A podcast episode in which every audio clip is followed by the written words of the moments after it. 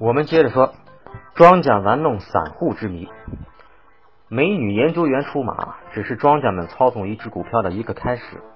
真正要做庄赚钱，不是一个美女研究员一番男欢女爱就能实现的。庄家到底怎么清洗散户、收集筹码呢？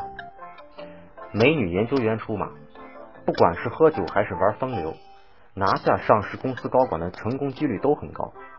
上市公司答应配合庄家之后。那庄家要想方设法将散户洗掉，要想让散户出局，只有不断砸盘，制造恐慌情绪，让那些不明真相的散户形成踩踏效应，恐慌盘抛售，庄家借机吸筹。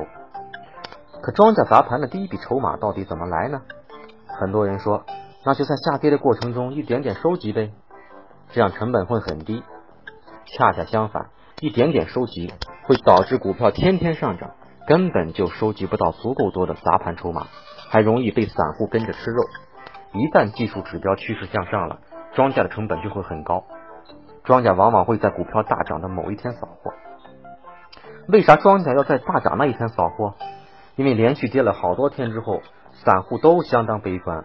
突然一个大涨，让套牢的散户看到了希望，一般都不会抛，但是短线获利的就会缴械。庄家要收集的砸盘筹码不需要太多，猛涨就很容易把那些短线获利的筹码扫到手。庄家不会在第二天继续拉升的，一定会是低开，让那些跟风的短线筹码无法获利，消耗掉他们手上的资金，在进一步砸盘吸筹的过程之中，让跟风势力无法跟自己抢筹。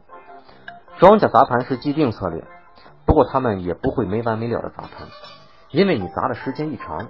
那些中途割肉的就会回来补仓，放心，庄家是绝对不会让他们补仓的，他们会迅速吃掉那些割肉筹码，让补仓者跟风，形成跟风买压拉升股价。